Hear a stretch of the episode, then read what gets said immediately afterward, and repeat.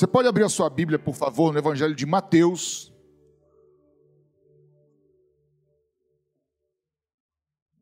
Capítulo 26. Não, perdão, é, 26, isso.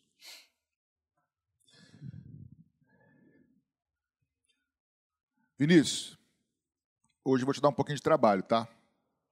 Por quê? Deixa o pessoal abrir que eu vou explicar. Meus irmãos, hoje eu queria pregar um pouquinho diferente do que normalmente a gente prega. Quando digo a gente, os pastores, os pregadores, geralmente a gente usa um versículo ou usa uma perícope, que é um texto que tem princípio, meio e fim de um assunto. Mas hoje, como nós estamos num feriado de Páscoa, eu queria propor a vocês, se vocês toparem, da gente fazer uma como é que eu vou dizer para vocês? Não é uma passagem, mas uma caminhada pelas últimas horas de Jesus, desde a ceia até a sua morte e ressurreição. Vocês podemos ir junto nisso? Amém ou não? Obviamente que eu não vou poder falar 100% ou de maneira exaustiva sobre o assunto, mas eu queria caminhar com vocês por alguns, algumas peculiaridades aqui da, da história de Jesus porque hoje é uma quinta-feira, não é isso? E hoje, exatamente 8 horas, provavelmente nesse horário, Jesus estaria participando da ceia, participando da Páscoa. Eu vou falar algumas coisas sobre isso e eu quero ir daí até a crucificação e a ressurreição.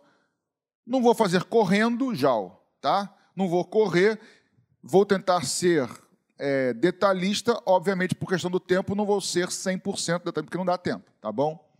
Antes de começarmos, ler, deixa eu explicar algo para vocês, que a pregação tem algo sempre de motivacional, de inspirador, mas também tem de ensino. Vocês creem nisso?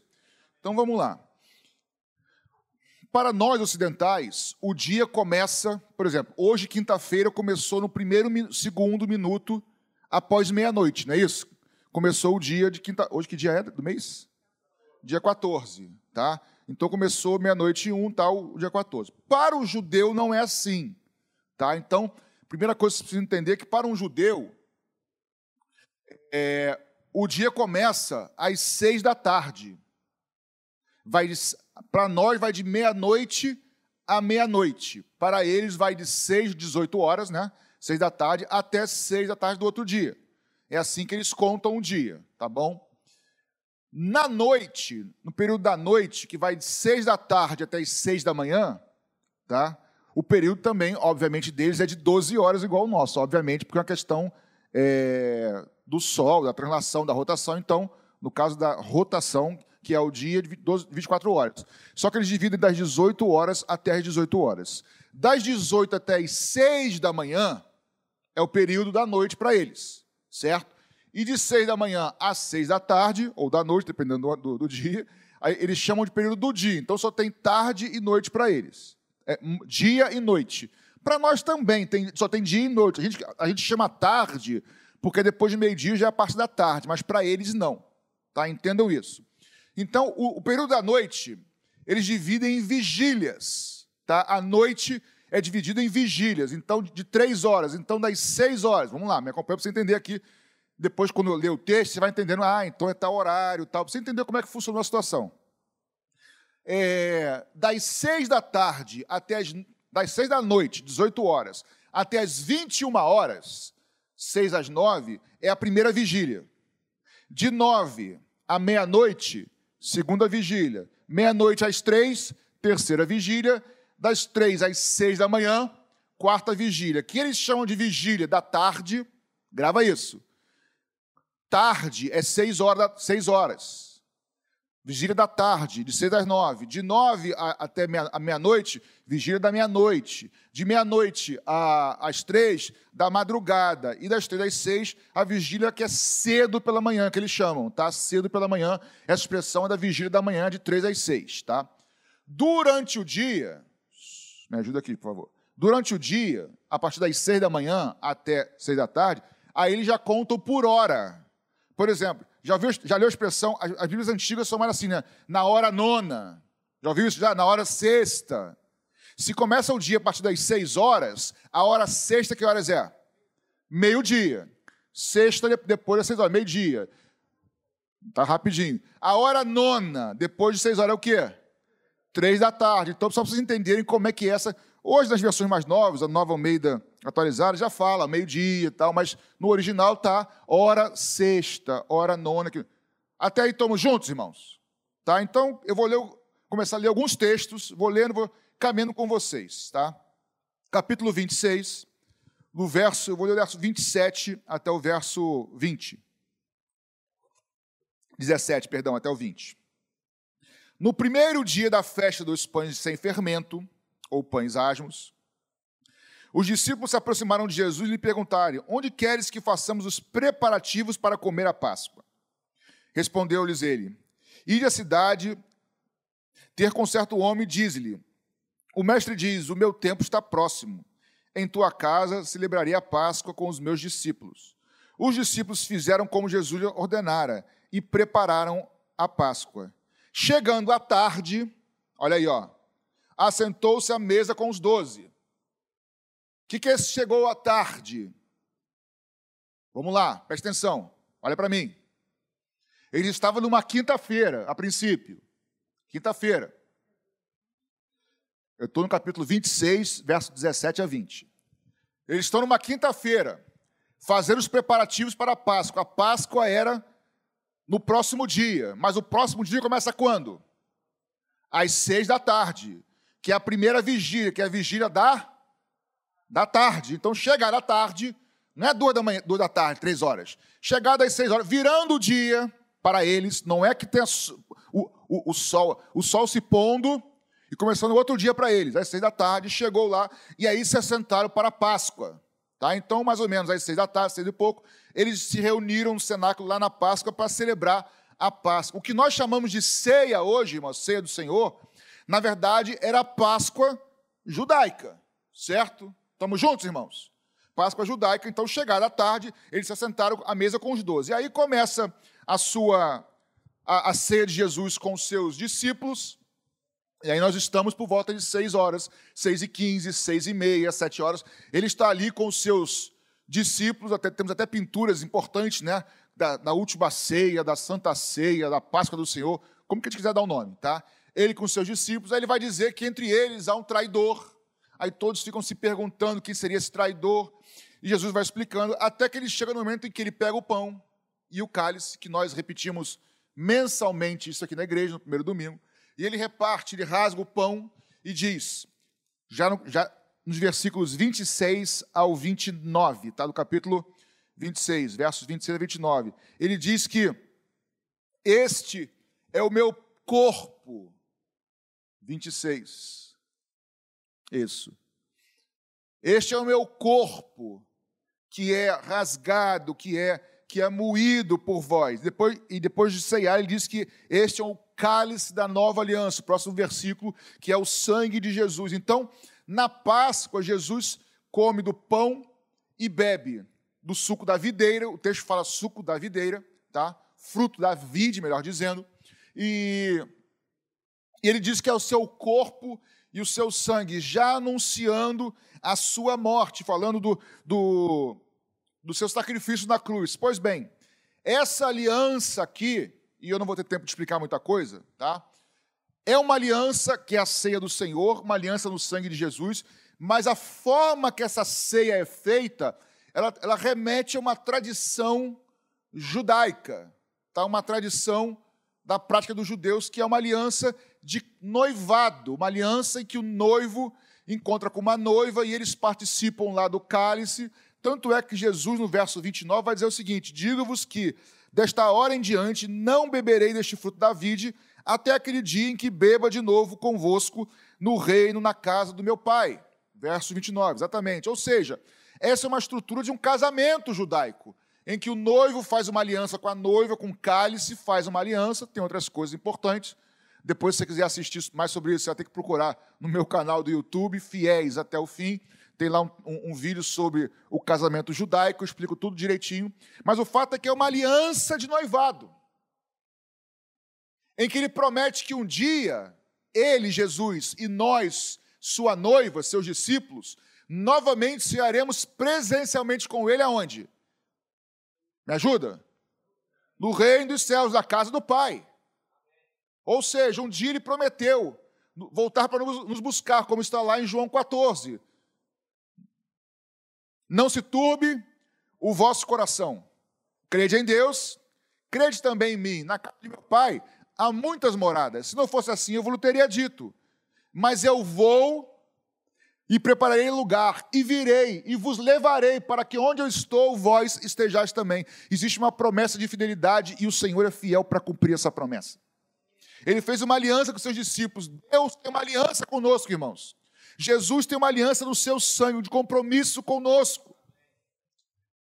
E ele não é homem para mentir, e nem filho do homem para que se arrependa.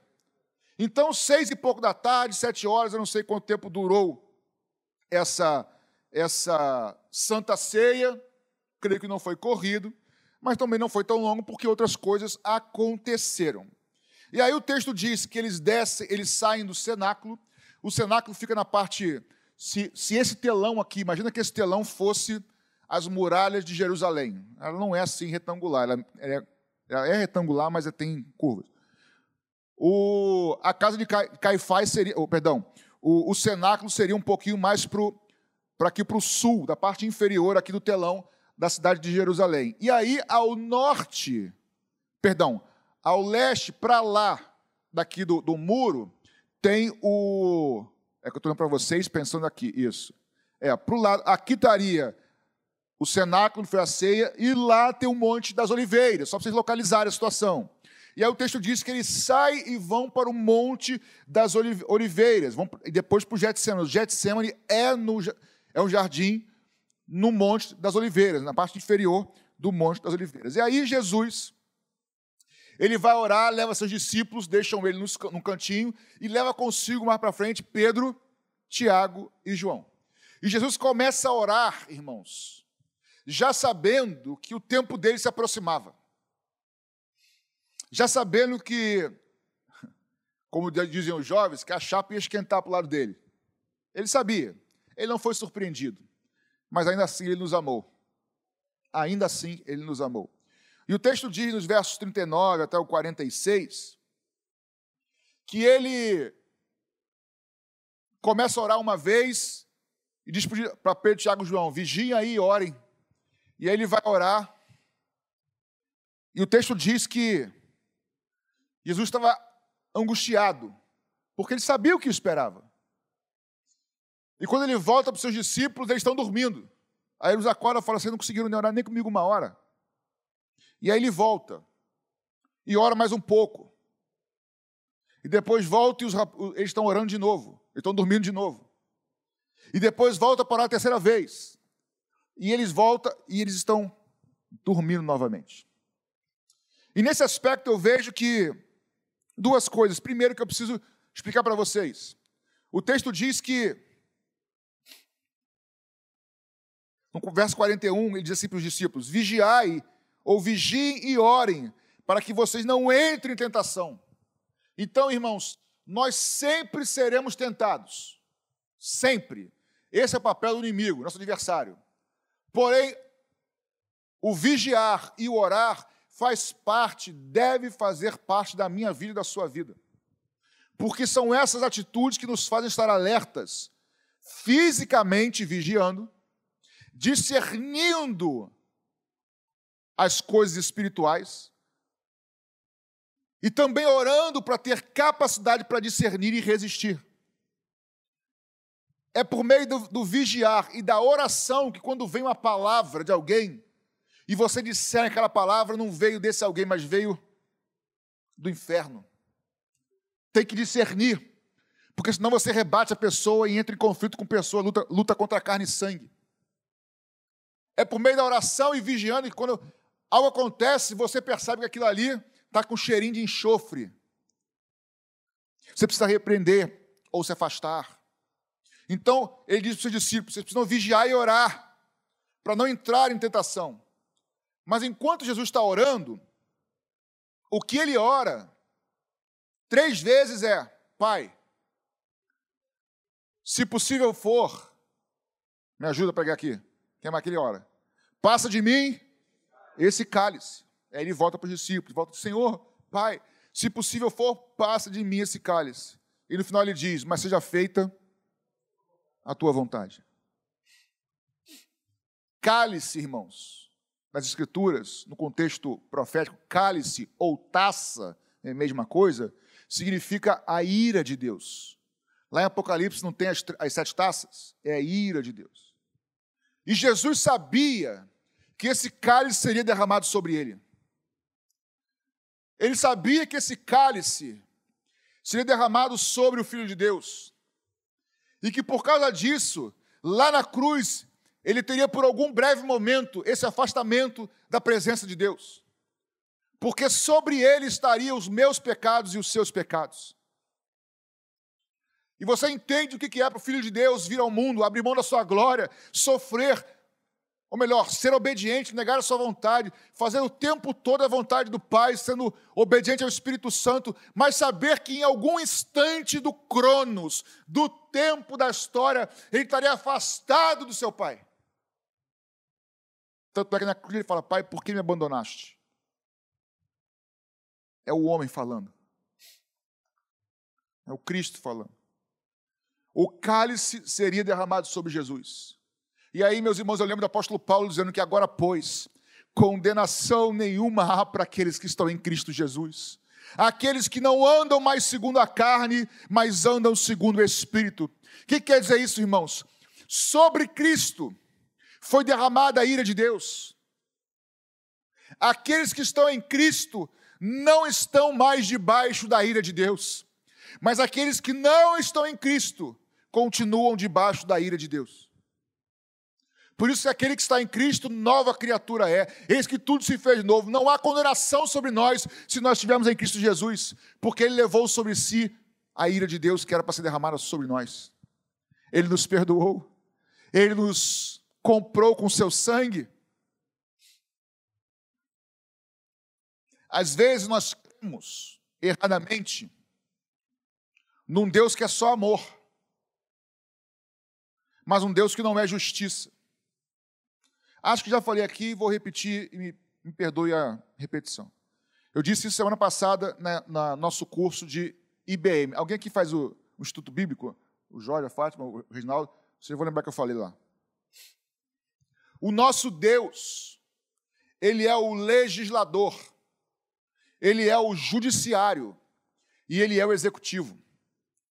Todo o poder lhe foi dado nos céus e na terra. É Ele quem cria as leis, legisla as leis. É Ele quem julga as suas leis de acordo com as leis que Ele mesmo criou. E é Ele que executa correção e juízo daquilo que Ele mesmo julga, daquilo que Ele mesmo criou. E Deus não cria leis e burla leis como no Brasil se faz.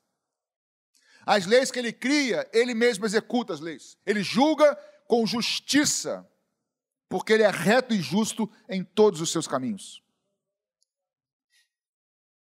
Quando ele cria o homem, irmãos, e eu vou tentar ser o mais simples possível e limitado na explicação, obviamente, por questões da nossa insignificância humana, tem coisas que não dá para alcançar. Quando Deus cria o homem, o ser humano, é óbvio, irmãos, que Deus, quando cria o homem, falou: vamos fazer o homem a nossa imagem e semelhança. Quando eu digo Deus, eu digo a trindade, tá bom? Vamos fazer? Vamos.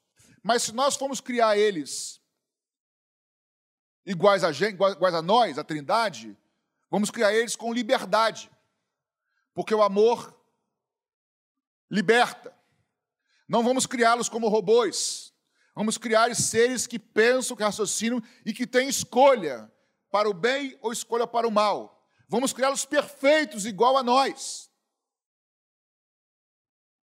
Porque se criarmos eles, os seres humanos, de maneira robótica, sem livre é, é, é, escolha, não se parecerão conosco.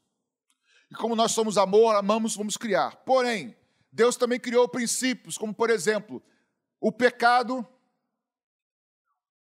a consequência do pecado, ou o termo bíblico. O salário do pecado é a morte. Ou seja, o retorno do pecado é morte. E morte é separação de Deus. Quem criou essa lei? Deus. E morte, eu costumo dizer de forma didática, morte, para vencer a morte, só com vida. E quem criou a lei que diz que Levítico que a, a vida está no sangue? Deus. Para vencer a morte, com vida. A vida está no sangue. Por isso o autor de Hebreus vai dizer que sem derramamento de sangue não há remissão de pecado, porque o pecado gera morte. Então, meus irmãos, não tinha outro caminho. Quando na criação, antes do homem vir a existir, a Trindade se reúne e fala: vamos fazer um homem nossa imagem e semelhança. Mas não vamos fazer eles escravos. Se fizermos eles sem escolhas, eles não terão liberdade, não serão como nós. Então, não, não, não, isso não é amor. Tá, então vamos criar eles com, é, com liberdade. Porém, se fizermos isso, nós sabemos que muitos deles ou eles vão se perder, vão escolher errado. E nós também sabemos que criamos uma lei, isso é bem didático e bem limitado, por favor, tá? Sabemos que criamos uma lei que se eles pecarem, eles não podem ter comunhão conosco. Porque nós somos santos, perfeitos, e luz e treva não têm comunhão. Pois bem, um deles fala assim: Pois bem, eu vou e derramo sangue por eles. Aí o outro fala assim: tá bom, eu te sustento, te capacito. Tá bom, eu te envio. E a Trindade, em comum acordo, decide enviar um dos três para morrer no nosso lugar. Por isso a Bíblia diz que a morte de Cristo é conhecida antes da fundação dos séculos. Porque quando ele nos criou, ele já estava disposto, preparado para morrer por nós. Ele sabia que em 2022 estaríamos aqui nós reunidos, e muitos de nós, anos atrás, estaríamos perdidos. Mas ele nos amou antes mesmo de nós nascermos. E aqui chegou a hora, irmãos, em que ele sabia, ele estava orando, sabia no Getsemane que, que ele ia sofrer. E aí, no verso, a partir do verso 47, Jesus, ele é preso, Judas chega, o discípulo, a partir do verso 47, Judas chega, e Eu só não pular nada que eu programei aqui.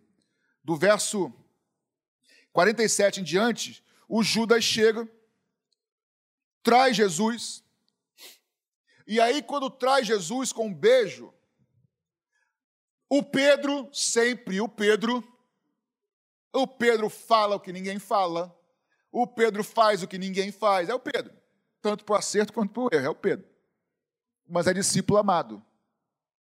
Irmãos, Deus usa o tímido, ou melhor, o introvertido, Deus usa o extrovertido. Deus usa o sanguíneo, o colérico, qual é o outro? Fleumático. Se bem que tem gente que fala que algumas pessoas não são sanguíneas, são hemorrágicas.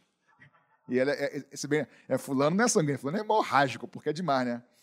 O Pedro era um desses, né? Era hemorrágico quase. E aí Pedro pega a espada e taca a espada, lança a espada na, na orelha de Malco, do soldado, e corta a orelha dele. E Jesus fala: Pedro, verso 52, guarda a tua espada, coloque a espada de volta no seu lugar, pois todos os que lançam mão da espada, a espada perecerão. Verso 53, por favor. Ou você acha, Pedro, que eu não posso pedir ao meu pai e ele mandaria neste momento mais de 12 legiões de anjos? Quando eu li esse texto, irmãos, olha a dimensão do que está falando, irmãos. Pedro, você acha que alguém aqui está me assassinando? Você acha, Pedro, que eu não tenho poder para pedir ao Pai agora e vem 12 miríades, milhões e milhões de anjos? Tem noção disso? Pedro, se eu pedir, o céu agora abre, Pedro. E fica todo mundo paralisado. Irmão, daqui a pouco a gente vai chegar no túmulo. No túmulo, um anjo, os guardas ficaram paralisados. Isso reforça, irmãos, que ninguém tirou a vida do nosso Senhor. Isso reforça que se nós estamos aqui é porque Ele nos amou, Ele se entregou por nós. Ele não reagiu porque ele estava entregando a sua vida. E ele diz: Ninguém atira de mim, eu dou minha vida voluntariamente por eles. É um texto, um texto que passa assim na leitura. Mas eu, quando li, eu falei: Meu Deus, ele tinha todo o poder dos céus e se entregou por nós. Miríades e miríades de anjos. Aí, a partir do verso 57, vamos lá, olha para cá agora. Eles estavam aqui, lembra da, dos muros de Jerusalém? Eles estavam aqui embaixo, no sul, mais ou menos na casa, na, no cenáculo. Eles vão para o Monte das Oliveiras. Isso aqui é como se estivesse vendo um mapa, tá? Monte das Oliveiras, descem um pouquinho, ainda fora do muro, na parte de baixo do monte lá, quase na direção assim da cidade. Eles ficam no, no Getsemane orando. Lá ele é capturado. Agora eles voltam para cá, eles são levados. Jesus, eles não, Jesus é levado de volta aqui, agora para a casa de Caifás. Beleza?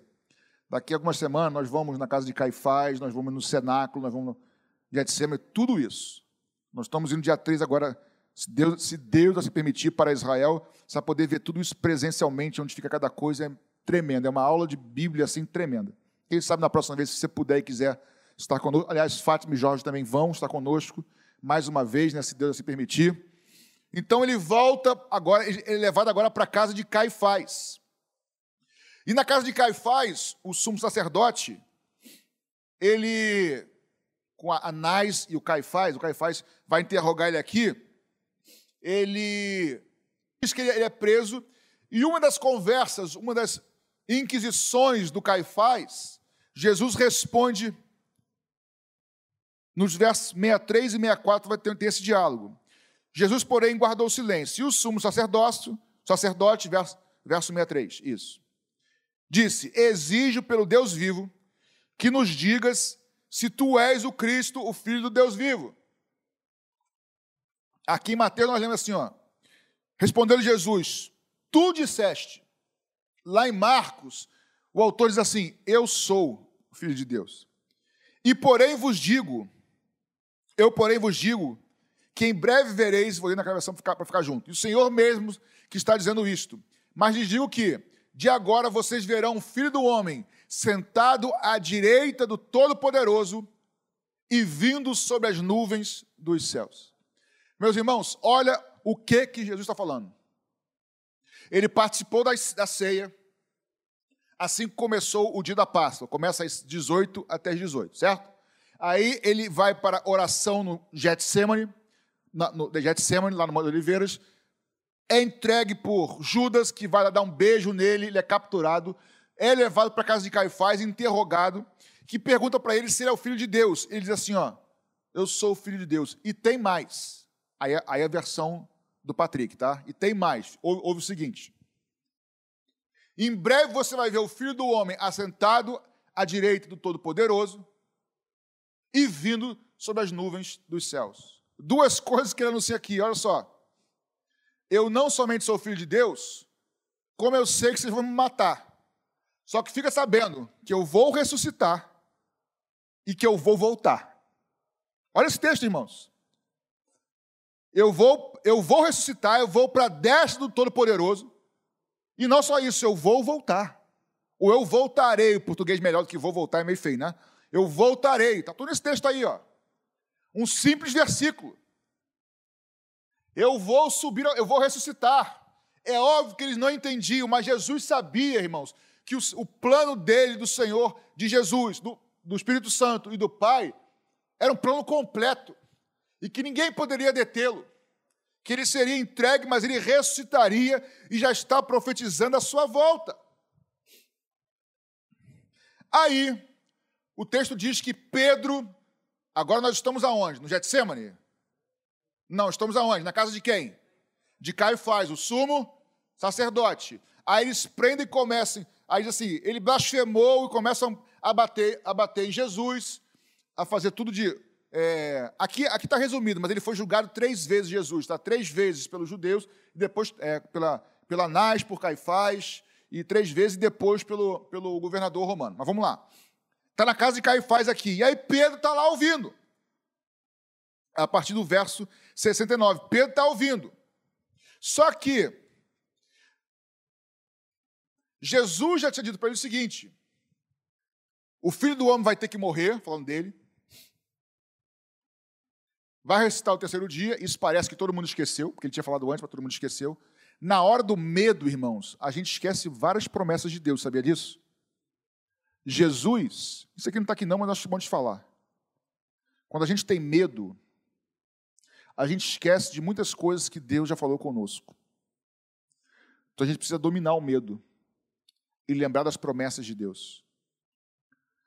Lembra lá do texto de Elias? Quando ele teve medo de Jezabel? E ele foge com medo? E ele fala: Senhor, só fiquei eu entre os profetas de Baal. Mas já for avisado a ele, é o Badias o nome do, do esqueci agora, do, do, servo lá de Acabe, que vai, que é, que é amigo de Elias, esqueci agora o nome dele. Já tinha avisado Elias que sete mil que Deus tinha guardado para si sete mil que não se dobraram diante de Baal. Mas no medo, na hora do medo, ele se sente sozinho. Jesus já tinha avisado que ele morreria, mas ressuscitaria, mas parece que isso, na hora da perseguição, do sofrimento, é cada um por si. O Badias mesmo? Isso. Obrigado, pastor. Está vendo? Nada como um ponto eletrônico aqui para me ajudar. Eu achava que era, mas eu tinha dúvida se, se era. Sabia que pastor também erra e erra muito, irmãos? A gente não sabe tudo, não. A gente vai aprendendo. Hã? É, os recursos, é, os oráculos da internet às vezes ajudam muito, né? É fácil de achar. Mas o fato é que Pedro está lá e o Senhor falou assim: Pedro, eu vou morrer e vocês vão ser dispersos. Aí Pedro fala assim: Nunca, jamais eu vou te negar, Senhor. Jamais eu vou negar a você, Senhor, o Senhor, nunca. Com a minha própria vida, foi o primeiro a correr, irmão. Quando falou pega, ele foi o primeiro a correr. Mas o texto diz que Pedro, aqui nesses versos 69 a 75, Pedro, ele vai escondidinho na casa de quem? De Caifás. E está lá só vendo de longe, no meio da multidão, acende-se um fogo, estava tá, de madrugada, estava frio, acende o fogo e está ouvindo. E aí vem Pedro lá, ó, esse, esse, aqui, esse aqui, ó, tu és discípulo de Jesus. Não, sou não, porque, aliás, antes, Pedro, você está falando que não vai me negar, mas antes que o galo cante, você vai me negar três vezes. Nunca, Senhor, três vezes. E aí, de madrugada, e aí o Pedro, esse, esse discípulo de Jesus, não, não sou não, não conheço ele não, nega uma vez, nega a segunda, até que nega a terceira, fala assim: ó, ele é discípulo sim, porque ele fala igual a Jesus. Olha que interessante. O modo como ele fala é igual ao seu mestre. É interessante isso? E ele nega a terceira vez. No que ele nega a terceira vez, verso 75. Então Pedro se lembrou das palavras que Jesus lhe disse, lhe dissera: Antes que o galo cante três vezes, me negarás. E saindo dali chorou amargamente. Meus irmãos, eu não sei se você já achou isso, mas a ave cantando. Não sei se você sabe isso ou não, se é curiosidade, mas enfim, mas é detalhe bíblico interessante. Lembra das vigílias? Seis às. Alguém, acha, alguém, alguém aqui achava que era o galo, o galo mesmo cantando? Levanta a mão. Eu já achei antes. Ah, aí, ó. Assume, irmão, assume. Estou, o pastor está desconstruindo meu castelinho de areia hoje. Até o galo desistiu. Hã? O galo canta. É, mas não era o galo assim, nem esse. Cocorocó meu aqui não, não era isso não. Porque, na verdade, a expressão canto do galo, ou galo canto, que a gente aprende isso lá em Israel, você vai ouvir isso lá. Na troca da guarda da terceira vigília, que é de meia-noite às três da manhã, às três da manhã tem a troca da guarda, troca nos horários vigílias. O guarda, para não ficar dormindo lá, ele troca a guarda. Na vigília das, das da meia-noite até as três horas, às três horas, trocava a guarda e tinha o, o, o, o, canto do galo, que era, na verdade, a trombeta que tocava para a mudança da guarda da, da, da Fortaleza Antônia, que era casa ou residência do Pilatos, que nós vamos também lá na, na Fortaleza Antônia, que já é lá para cima dos muros, tá? Então, o que o Senhor falou, Pedro, antes que dê as três da manhã, Pedro, você vai me negar três vezes. Então, presta atenção. Pedro, fizemos a ceia, vamos orar, isso já era oito da noite. Pedro, não vai dar três horas da manhã, daqui a cinco horas, tu vai me negar três vezes, Pedro. Ou seja, Pedro já viu o negócio estava próximo. E ele nega três vezes, e por isso ele fica, ele fica muito, sai dali chorando amargamente. Verso 20, 75. Aí o primeiro verso, verso 75, capítulo 26, que nós lemos agora. Aí o primeiro verso, o primeiro verso é, do capítulo 27, começa como?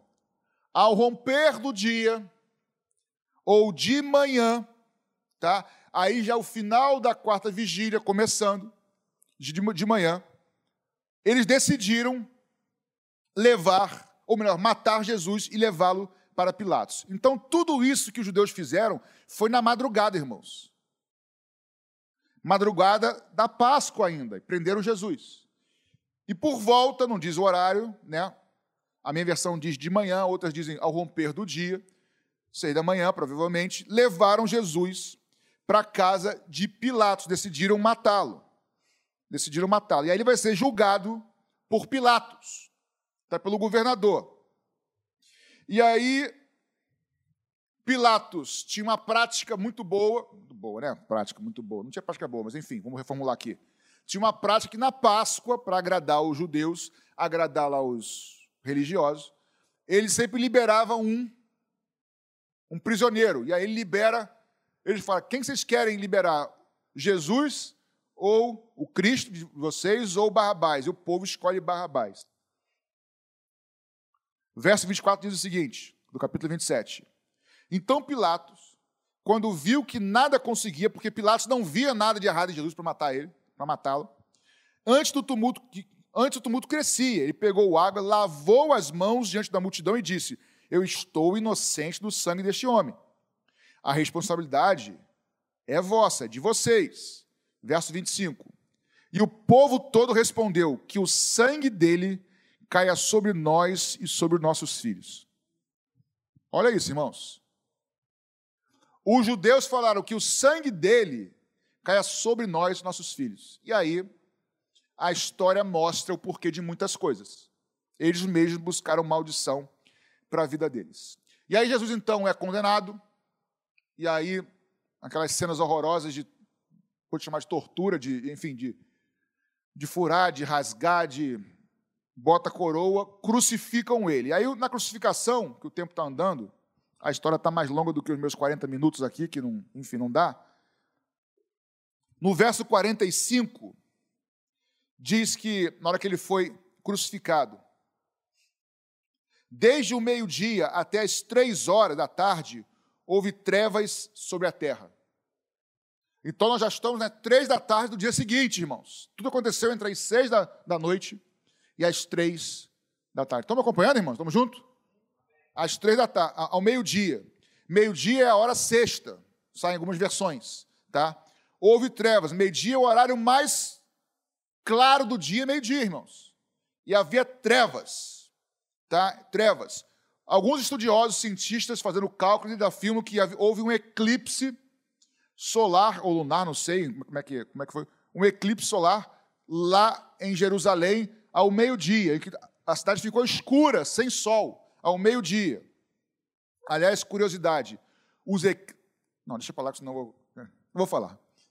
A gente acha que, aliás, astrologia não tem nada a ver com Bíblia. Mas astronomia tem muito a ver com Bíblia. Lá em Gênesis 1, quando cria os, os, é, os eles chamam de astros, não, os, os luminares servem para épocas e sinais, ou sinais e épocas. E você vê muitos eventos de lua, de lua vermelha, que chama de lua de sangue, batendo exatamente com eventos com Israel, eclipses lunares. Mas grava uma coisa que traz aqui. Tudo que se refere a eclipse solar diz respeito aos gentios. Eclipse lunar diz respeito a Israel. curiosidades, mas é, é incrível como a ciência, como a estrela de Belém é certinha. Deus usa tudo pelo projeto para alcançar a sua vida e a minha vida. Tudo é certinho. Jesus, meio-dia, ele é crucificado, está aqui crucificado a trevas do meio-dia sobre toda a terra, até as três horas. Aí no verso 50, diz assim: E Jesus, clamando outra vez, em alta voz, entregou o Espírito. E neste instante, o véu do templo se rasgou em duas partes, do alto a baixo. Tremeu a terra e partiram-se as rochas. Ao mesmo tempo que há um eclipse lunar, ou solar, melhor, um eclipse, que está tudo escuro, há um terremoto, irmãos. Não é figurativo, não. Aconteceu um terremoto mesmo. Tanto é que os próprios romanos falaram assim: realmente esse cara deve ser o filho de Deus. Porque o sol escureceu e a terra tremeu, irmão. E quando treme, diz que muitos dos sepulcros dos santos ressuscitam. não vou entrar nisso aqui porque não, é, é complicado para explicar, se é que tem explicação completa. Mas o fato é que nesse momento, irmãos, quando tudo ficou escuro, quando a terra tremeu, o véu do templo, que separava o homem da presença de Deus, ele foi rasgado de cima a baixo. E por isso hoje eu e você, nós todos, temos livre acesso à presença de Deus, mediante o sangue de Jesus. Eu digo isso aqui e eu vejo que muitos não dão glória a Deus, porque isso cai na nossa rotina. Mas isso é precioso, irmãos. Nós temos acesso ao trono da graça.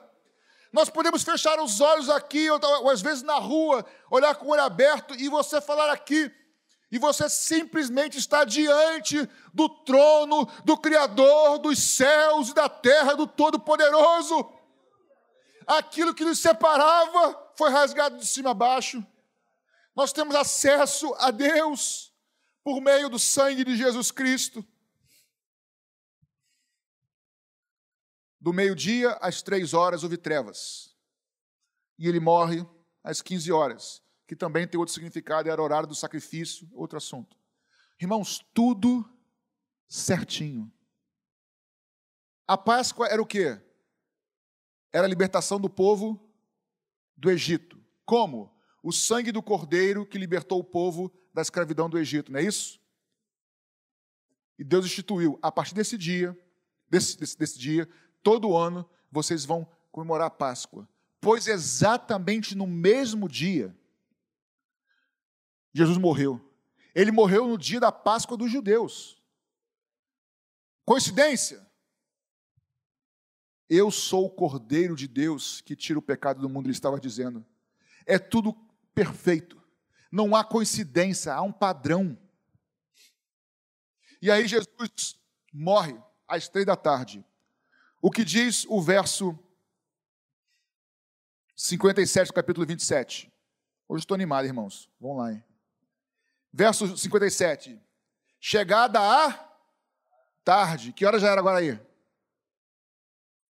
Hã? Seis horas. Chegada à tarde é isso. já acabou o período daquele dia, de seis às seis. Aí o texto diz que o José, José, de, José de Arimateia, Aritimé não, de Arimateia, ele vem, vai Pilatos, pega lá o corpo de Jesus e vai sepultar Jesus. Tem todo aqui um princípio legal de sepultamento, não vamos entrar nesse, nesse caso aqui. E aí diz que depois do sábado, já no primeiro dia da semana, domingo, ao nascer do primeiro dia da semana, Maria Madalena, estou no capítulo 28, e outra Maria foram ao sepulcro. E houve um grande terremoto. Pois um grande, pois um anjo do Senhor desceu do céu, um anjo, irmão, chegou e removeu a pedra e assentou-se sobre ela. A sua aparência era como um relâmpago e a sua roupa branca como a neve. Os guardas tremeram de medo e ficaram como mortos um anjo. Quando ele ressuscita, acontece o que também? Terremoto. Grave isso. Todas as vezes na Bíblia que há ressurreição de mortos, ou de Jesus, que é o símbolo da igreja, a terremoto. Eu não, eu não duvidaria se na hora do arrebatamento também Deus abalasse as estruturas da terra também. Está afirmando isso, pastor? Não, mas se tem um padrão bíblico, o arrebatamento, não sei se vai ser igual esses filmes deixados para trás. Não sei mesmo, irmãos. O padrão do arrebatamento bíblico não é invisível. Elias subiu e os seus discípulos viram ele subindo. As duas testemunhas que vão ressuscitar e vão subir aos céus, meio da tribulação, elas serão vistas subindo. Jesus subiu e foi visto subindo. Enoque a Bíblia não diz que, que ninguém viu, mas se ninguém viu, ninguém sabia também. Então alguém soube que ele subiu. O padrão não é invisível, vai ser rápido. Mas você já imaginou, irmãos? A humanidade tendo um terremoto, a humanidade falando, vendo você, gente subindo, subindo, subindo, subindo, subindo. Eu creio piamente, com convicções bíblicas, tem lá no meu canal vários estudos sobre isso, e tenho convicção bíblica, sem erro algum, que o arrebatamento é pré-tribulacional, a gente vai subir antes da tribulação. Mas não creio que seja um arrebatamento invisível, não creio. Já viu aquele filme Deixado para Trás? Aí ficou só o sapatinho, a, roupinha dobradinha assim. Aí é Hollywood, é diferente, nem é Hollywood, enfim.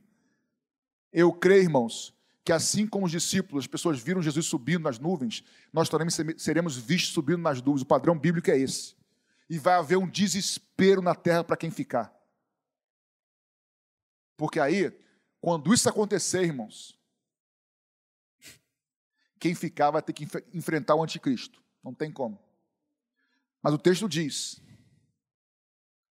Ele para Caifás falou: Eu vou morrer, mas eu vou para a destra do Pai, e um dia eu vou voltar. E já se cumpriu aqui que ele, o anjo desceu, houve um terremoto, a pedra, o anjo rolou, e Jesus ressuscitou ao terceiro dia, passou 40 dias na terra, subiu aos céus, e os anjos falaram lá em Atos 1, varões de Galileus, por que, que vocês estão olhando para o alto? Assim como vocês estão vendo ele subindo, assim vocês verão ele voltando. Vocês não, verá ele voltando. Meus irmãos, Jesus Cristo não foi assassinado como um mártir, perseguido. Ele entregou a sua vida por a mim, por amor a mim por amor a você. Nessa Páscoa, lembre que Ele é a nossa Páscoa. Ele é o Cordeiro de Deus que tira o pecado do mundo. Ele morreu, é verdade, mas ele ressuscitou o terceiro dia. Ele está vivo, ele continua falando. Ele continua cuidando de você.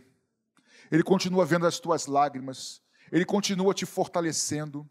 Ele continua te dando escape, livramento, e quando não der, ele continua passando com você pelo meio do vale da sombra da morte. Ele prometeu estar conosco todos os dias. Ele prometeu nos fortalecer, nos capacitar. Ele é a nossa Páscoa. Morreu, ressuscitou o terceiro dia e está vivo. Então, que nós tenhamos uma Páscoa abençoada, lembrando que o véu, o véu foi rasgado, Tiago, de cima a baixo.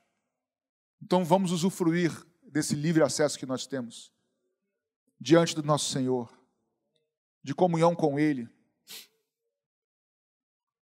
porque em breve Ele voltará. Amém, meus irmãos? Fica de pé no seu lugar, vamos orar ao Senhor. Para quem não tinha uma panorama não tão detalhada desses últimos eventos, deu para ajudar? Deu para ajudar, irmãos? Entender? Agora eu te aconselho a, depois em casa, aproveita amanhã, sexta, sábado e domingo, e lê Mateus 26 até o 28, que é são três, três capítulos. Lê. Depois lê Marcos 14 e Lucas 22. Então, a Bíblia diz aí, são os três relatos, você vai entender como é que isso funciona. Tá bom? E quem sabe numa próxima viagem para Israel você pode conhecer isso pessoalmente lá, que é, é muito legal. Vamos orar?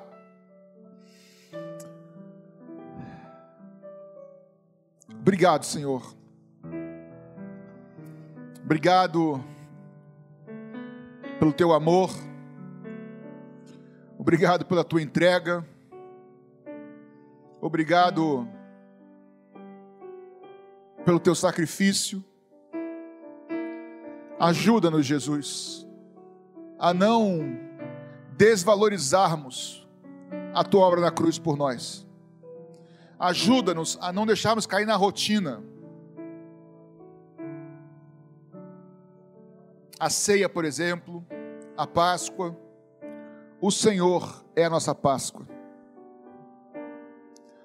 O Senhor é o Cordeiro de Deus que tira o pecado do mundo, nossos pecados. Essa noite, Jesus, nós aqui presencialmente, também no YouTube, queremos te agradecer, Senhor, te louvar, te adorar, Jesus, por tudo que o Senhor fez, conquistou na cruz por nós. Por hoje podermos ter a convicção de que, se permanecermos em Ti, confiando em Ti, nenhuma, nenhuma condenação haverá sobre nós. Abençoa o teu povo aqui nessa noite. Muito obrigado, Jesus. Muito obrigado, Jesus. Nos dá um fim de semana de Páscoa abençoado em família. E que nos lembremos de todo esse percurso do Senhor, que foi projetado e executado com completude. O Senhor o Senhor não, não foi e não é daqueles que retrocedem. E assim também nós não queremos ser, Senhor, daqueles que retrocedem. Assim como o Senhor foi até o fim, não importa as adversidades religiosas que possamos ter, as adversidades familiares, adversidade na escola, adversidades ideológicas, adversidades na faculdade, adversidades dentro da igreja, com amigos, não importa, Jesus. Nos ajuda a sermos como aqueles que não retrocedem, que vão contigo até o fim.